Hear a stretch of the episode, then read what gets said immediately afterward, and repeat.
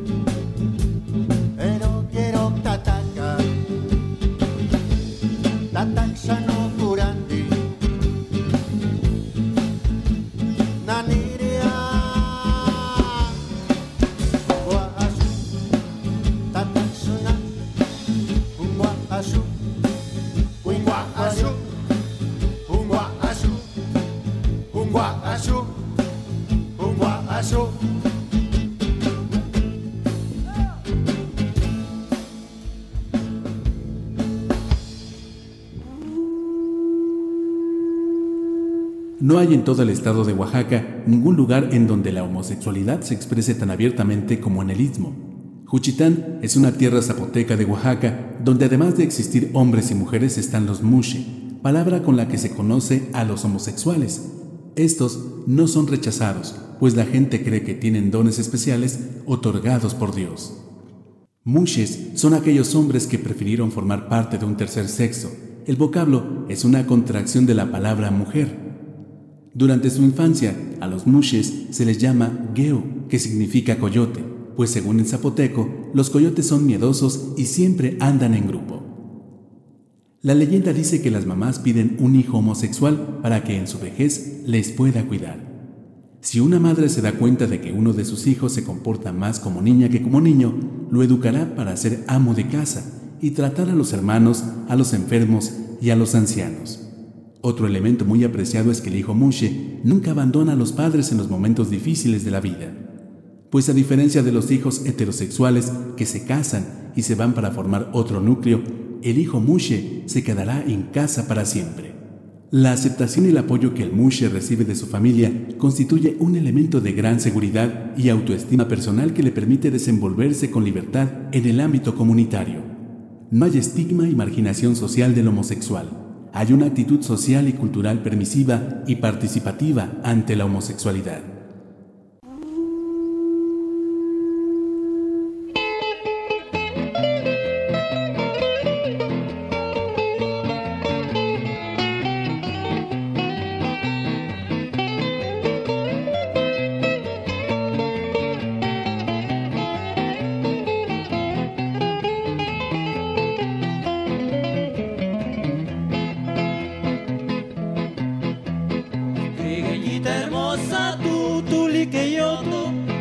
Se watabe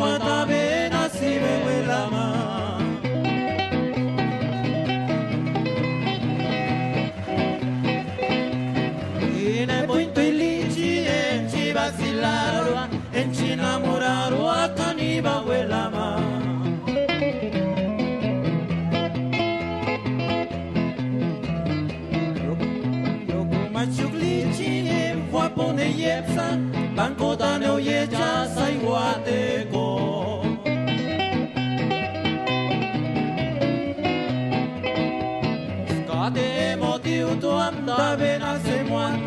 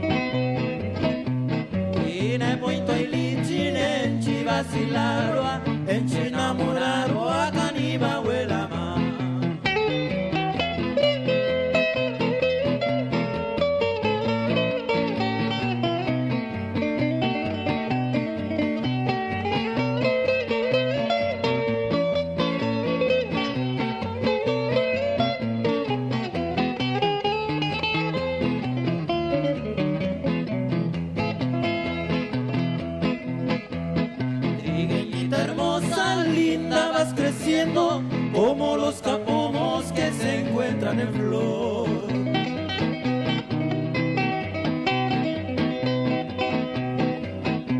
Si tú, mi chiquitita, te ando vacilando, te ando enamorando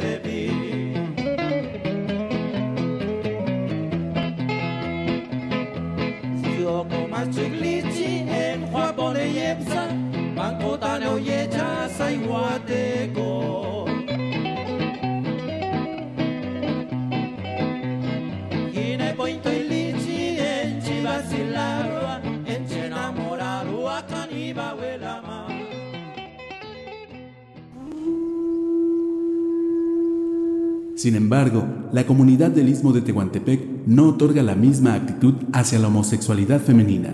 El ser lesbiana está considerada como una desviación o enfermedad que jamás alcanza el estatus social del mushe. A la mujer homoerótica se le denomina unguyi, término cargado de la connotación despectiva similar a la palabra marimacho en español. Para las unguyu no existe respeto de su estatus, ya que no cumple ninguna función social propia. Los raramuri tienen en Ryosi a su dios. Está compuesto por un elemento masculino llamado Onoruame y un elemento femenino denominado Eyeruame. En algunas regiones de la sierra, el sol es la mujer, porque es la que da calor, la que trabaja todo el día, mientras que la luna es el hombre porque trabaja en la noche, madrugando para ir al terreno, a la leña. En la comunidad tarahumara, a los homosexuales se les dice Nwiki o Reneque, Nahui significa el que canta. Dentro de la comunidad se cree que el reneque tiene la fuerza de dos hombres, porque son hombre y mujer al mismo tiempo, aunque casi todos adoptan el papel femenino, se ocupan del hogar y se visten muy coloridamente. Los nahuikis están muy valorados sexualmente, suelen tener muchas relaciones, elegir a sus parejas e incluso recibir dinero o regalos a cambio de sus favores sexuales. Durante las celebraciones de muertos, conocidas como chuhuíbaris, se permite que uno de los parientes del sexo opuesto al del difunto asuma el papel de muerto. El espíritu del difunto posee a este familiar político y a través de él se despide de su viudo o viuda mediante muestras de cariño, gestos y comentarios de alto contenido sexual.